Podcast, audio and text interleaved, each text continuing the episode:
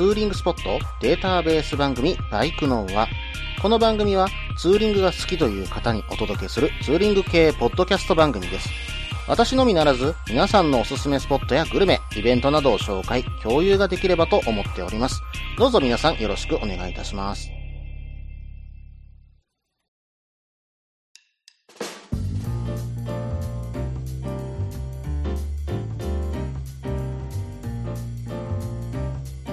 はい、始まりました。バイクの王は第106回ですね。お相手は忍者650とヘリテージ125に乗るタククロです。どうぞよろしくお願いいたします。さて、新しいハヤブサ出ましたね。うん、デザインがね、なんだか洗練されたというか、前みたいにね、なんだろう、丸みを帯びたスタイルから尖ったエッジの効いたね、デザインになったかな。でも、ところどころね、えー前のデザイン丸くなってるようなデザインのところも残しつつ、まあそういったところでかっこよく進化したなというのが私の印象でした。まああの、ウィンカーとかね、スモールライトとか全部 LED に変わってますし、メーターはね、センダーのものを、まあ、風習したような感じで、まあ、アナログメーターがちょっとそのままね、残ってるという、なんか私的にはいいセンスだなというふうに思うところもあります。またね、スズキのね、電子制御技術、ほぼほぼ全部盛りですよ、このバイク。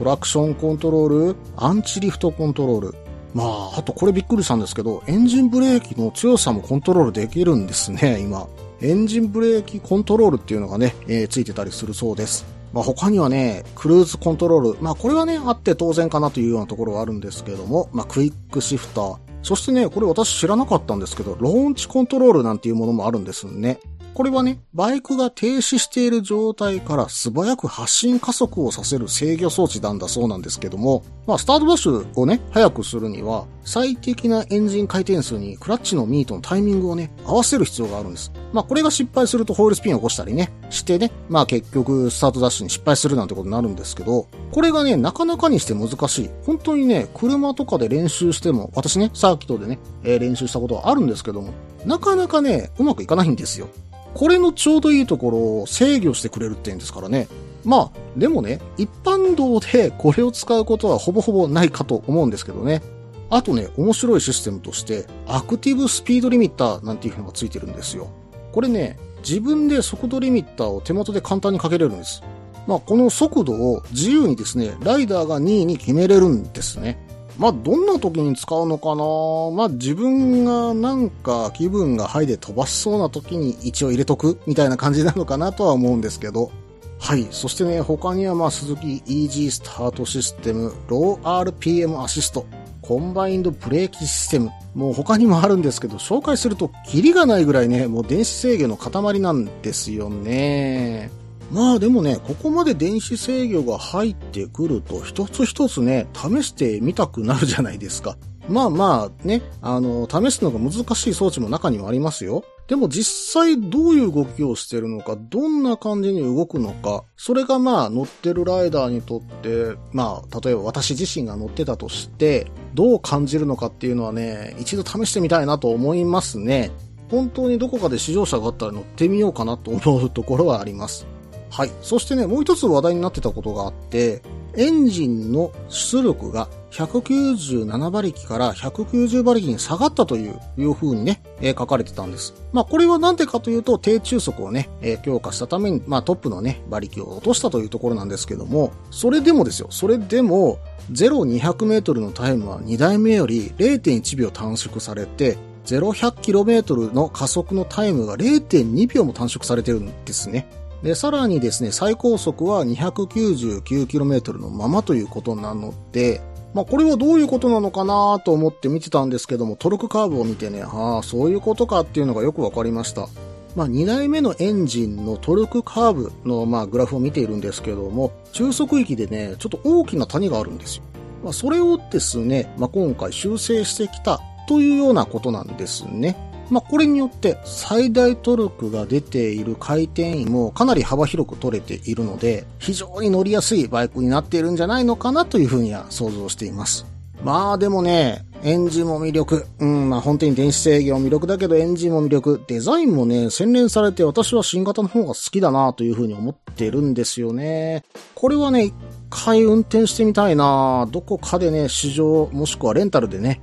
借りてみようかなと思ってるんですけどもね。あ、そうそう、あの、今のところ買う予定はありませんので、はい。その辺はあしからず。はい。それではね、コーナーの方に行きましょう。ツーリングスポット紹介のコーナー。このコーナーは私、もしくは皆さんから投稿いただいたおすすめのスポット、穴場のスポット、自分しかいないけど自分が好きなスポットなどを紹介するコーナーです。今回はですね、ヨッシーさんからメールをいただきました。いつもね、ご投稿いただいてありがとうございます。それではね、早速ですけども読んでいこうと思います。件名、ツーリングスポット紹介のコーナー。いつも楽しく聞かせてもらっています。香川県の離島、本島に行ってきました。とても自然豊かで静かな島でいいところでしたよ。中でも江戸時代からある伝統的建物保存地区なんかはまるで時間が止まっているかのようなとてもノスタルジックな雰囲気のあるとこでしたよ。案内所のガイドさんもいい人で建物の歴史など丁寧に説明してくださりとても楽しかったです。それから島から見る瀬戸大橋全体はとても美しかったです。あと、道なりを走行していると、ところどころにアート作品も展示されていますよ。以前紹介した手島や直島ほどではありませんが、なかなか良かったです。こちらの方はあまり観光地としてはメジャーではないので、人も少なく十分満喫できると思いますよ。それから次に同じく香川の離島、広島にも行きました。正直こちらの方ではあまり面白いものは見つけられませんでしたが、展望台からの景色はとても良かったですよ。機会があればぜひ、本島、広島に行ってみてください。隠れた穴場でした。最後に注意ですが、島にはカフェや飲食店などは何もないので、長時間いる場合は食料を持って行った方がいいです。それからバイク乗せれるフェリーの数も少ないので注意してください。では。ヨッシーさんいつもね、メールの方ありがとうございます。まあ本当にね、この番組、離島の話が多い気がするなというところもあるんですけどね。うん、でもね、なかなか行けないスポットをこう紹介していただくと、なんかね、行ってみたくなる気持ちが本当強くなるんですけどね。まあそれと、私このメールを読むまで、うん、まあ本島と広島っていう島がね、あるのは知りませんでした。本当にこんな場所があるんだ、地理のね、お勉強を今からしてるんだみたいな感じがあって非常に嬉しく思っています。まあいろいろとね、えー、調べながらお話しさせていただこうと思いましたが、そろそろ前半の方が長くなりましたので、これにて終了となります。続きは後半です。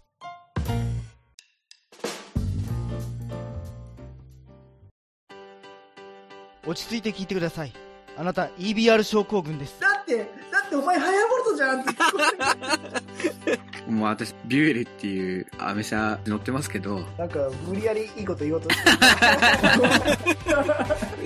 忙しいあなたに心のパーキング。モトバラエティラジオ。グッドスピード。この番組は初心者には情報を、ベテランには懐かしさを。バイクトークを楽しみながら、バイクとライダーの社会的地位向上を目指す、バイクバラエティ番組です。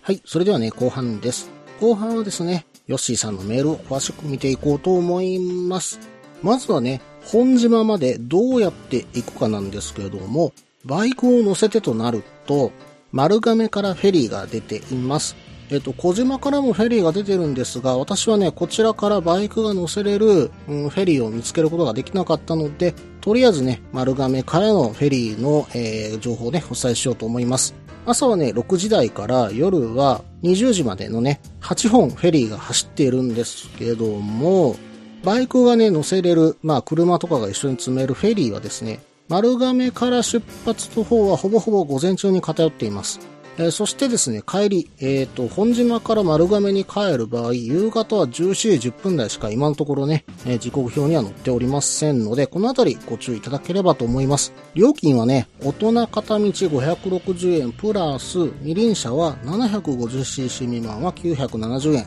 それ以上は1270円必要となります。これ片道のね、料金となりますんでね、うん、ということで、まあ四国に行った際に、まあちょっと訪れてみようというような場所になるかと思います。そしてですね、まず島に渡ってどこに行きたいかというと書かれてた通りですね、江戸時代からある建物の保存地区ですね。これには私も非常に興味があるので行ってみたいなと思いましたね。まあ、ここはですね、江戸時代から戦前にかけて建てられた100棟余りのね、建物が実は続いているんですよ。四枠大工と呼ばれるですね、名工の人たちによって手掛けられたものでして、えー、漆喰塗りのね、白壁にね、生子壁、千本格子窓、虫小窓だとかですね、そんなところにこの大工のね、技を見ることができるんですね。まあ、この場所にね、バイク置いてね、うん、写真撮ると非常に面白い写真が撮れそうなんで、私もね、ここに行ってみて写真撮ってみたいなと思いました。そしてね、現代アートでフェルトレック出向というね、現代アートの作品が飾られているのがあります。これはね、私ちょっと、まあ写真で見た感じですが、うん、本物見てみたいなと思わせるようなね、うん、なんかこう、ぐっとね、心にね、なんか染みるものがありますね。まあこの辺り、優れた船乗りを配置した四枠諸島ということでね、結構有名な場所でもあるので、まあ例えば、えっ、と、日本で初めて太平洋を往復した関林丸。この船に乗っていた船員が、まあ、四枠出身の船員が多かったということも実はあったりするんですね。まあ、その関林丸の記念碑の近くに設置されているということで、まあ、この船乗りというところに、まあ、皆さんすごく誇りを持ってたのかな、なんていうふうに思うところもあります。まあ、そこでどういうふうなことがあったのかというふうに思いを馳せるような、まあ、作品に、このフェルトレックは、なんかそういうところがね、感じますね。私もちょっと現代アートそこまで詳しいわけじゃないんですけど、なんかこう心に来るものがあったんでね、お話しさせてもらいました。そしてそして調べていくうちに、このね、アート作品の横に本島スタンドっていうレストランを見つけたんです。瀬戸大橋がね、一望できるところでテラス席もあるんですね。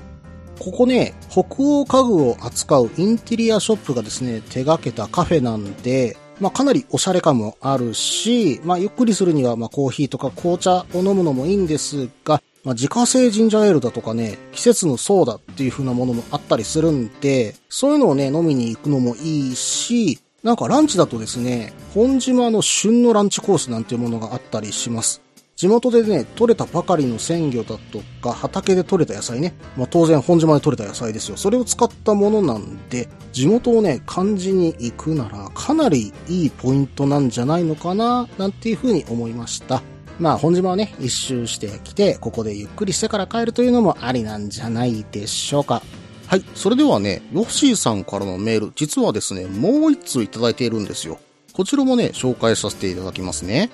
件名、ライダーズカフェ紹介。いつも楽しく聞かせてもらっています。ツーリングで神戸ライダーズカフェさんに行ってきましたよ。とてもおしゃれでいい雰囲気のカフェでしたよ。マスターの方もとても親切で細かい気遣いのできるいい人でしたね。カフェでいただきました。コーヒーとチーズケーキとても美味しかったですよ。機会があれば立ち寄ってみてはいかがでしょうか。でもお店の前には駐車場らしき場所がなかったと思うので、バイクや車で行くのは厳しいかもしれませんので気をつけてください。では、ということでね、神戸ライダーズカフェさんをね、紹介くださいました。このお店ね、私も前々からすごく気になっていたんですよ。マトロガラス越しにね、BMW2 台。これ R100 かな？うん、ちょっと昔のね、BMW が置いてあるんですけども、それがね、ドドーンと2台置いてあるんですよ。あ、3台か。3台置いてあるんですね。これがまたいい店の雰囲気を出してるんですよ。まあなんかどちらかというと、なんか見た目はね、カフェというより、こういったね、BMW を置いて売ってるお店にね、見えてしまいそうなところなんですけども、ここのね、でもランチはね、かなり評判でして、なんとね、阪急電車の公式ブログ、ブログでバーチャル駅長2020の方にね、登場したりもするんですね。まあ確かにね、出てくる料理をまあ写真でね、見ているんですけども、一品一品丁寧な仕事してるように見えるなというところがね、うん、私はね、写真で感じ取ったところです。まあでもコーヒーにもこだわりの豆を使ったりとか、まあチーズケーキはかなりね、美味しそうなんで、これを食べに行くのもいいかなとは思います。ただ場所がね、うん、2号線沿いということもあるので、お店の方にね、止める場所をね、えー聞いてからね、うん、入られるのが一番かと思いますんで、そのあたりはご注意ください。まあ場所は、阪急の岡本駅近いのかな？それとも JR の摂津本山駅が近い感じですかね？私家からだいぶ近いなと思って見ているんで、まあ、どこかでね、寄らせていただこうと思います。まあ、こちらによるとすれば六甲山を走りに行く途中かな。もしくは走った後に回ってくるのもありかな、なんていうふうに思ってますんでね。うん、そうそう。まあ帰りにね、インザシーさんもはしごするなんていう手もね、まあ一つの手かな、なんていうふうに思ったりもします。ヨッシーさんメールの方2通もいただいて本当にありがとうございました。またどしどしとご投稿よろしくお願いいたします。ということでね、以上、ツーリングスポット紹介のコーナーでした。引き続きましてエンディングです。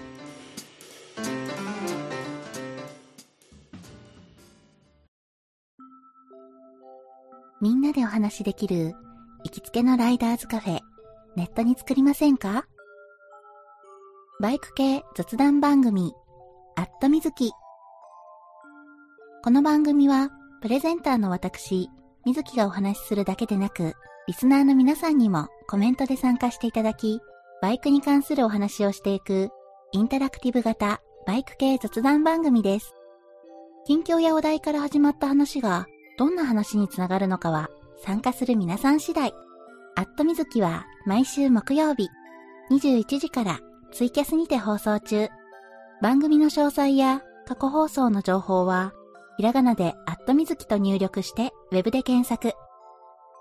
皆さんとお話しできるのを楽しみにお待ちしています。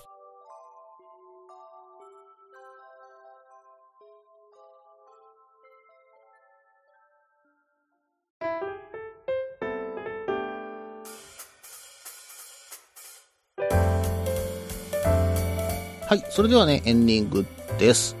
さて、3月に入りまして、緊急事態宣言もね、えー関西は明けた状況です。ということで、うん、まあちょっとね、ミーティングは今年やろうというお話をね、年始にさせていただいたんですけれども、その、まあちょっとミーティングは今は難しいかなと。まあどうしてもね、密になってしまうというところが出てしまうので、まあその代替案、まあ代替企画としてね、ツーリング企画をね、しようと思います。題して、旬の魚を日本海に食べに行こう桜もあるよバイクのは原付2種ツーリングということで、原付2種をね、メインにしたツーリング企画をね、今回考えてみました。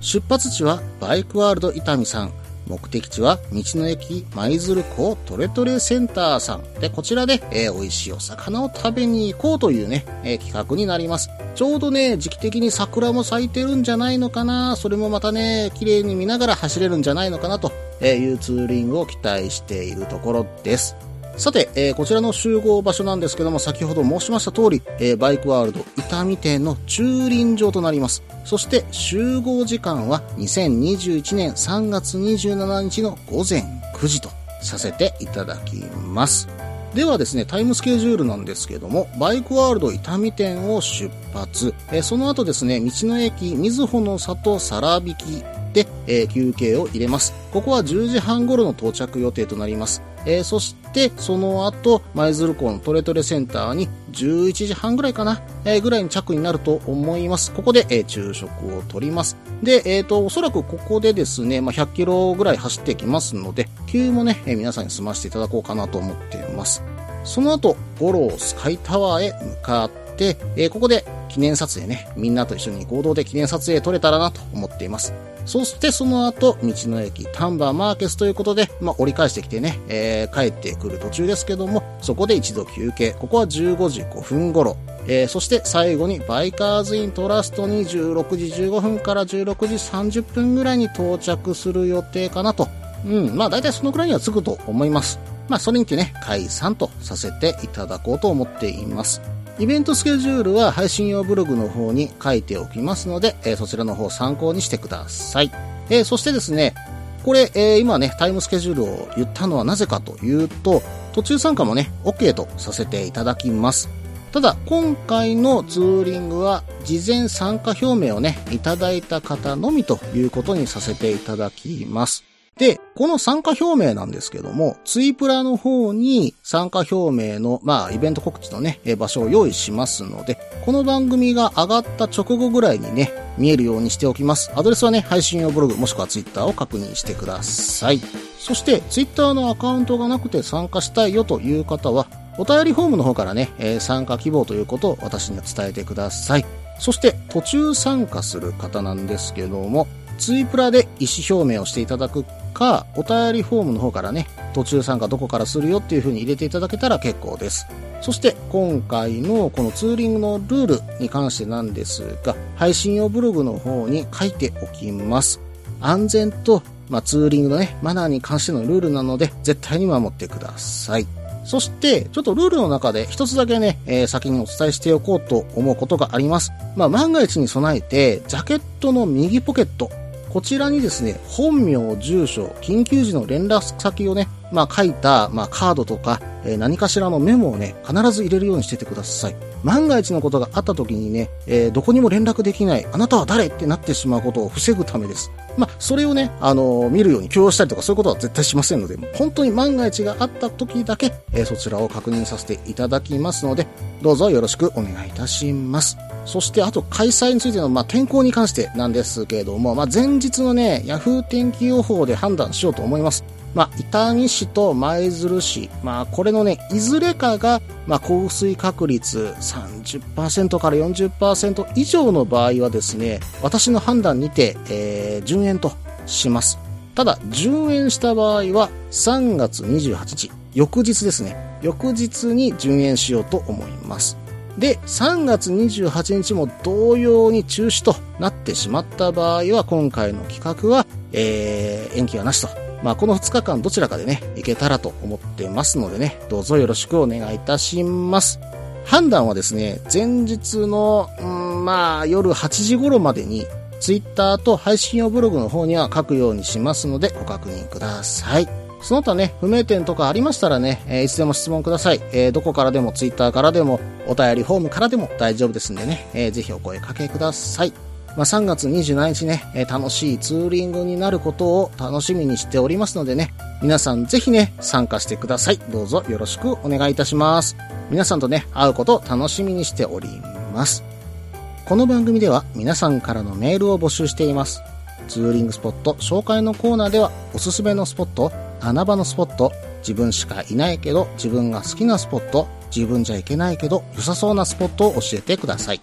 また、イベント紹介のコーナー、ツーリングアイテムのコーナー、ツーリングトラブルのコーナー、温かいお便りも待っています。できる限りご紹介させていただきます。メールはブログの方にメールフォームを設置しています。もしくはツイッターで直接メッセージいただいても構いません。ツイッターはタククロで検索していただければですね、番組のロゴでわかるかと思います。ではお便りお待ちしております。ということで今回第106回ですね。バイクのはこれにて終了となります。あ、最後に言うの忘れてました。SNS 公式のモーターサイクルショー2021というのがね、2021年3月1日から31日までツイッター上でね、開催されています。そのね、タグを検索していただければ、いろいろと出てくるので、まあ、田中さん主催でね、やっているんですけれども、私の方もね、参加していますのでね、ぜひね、見つけてみてください。それではまた。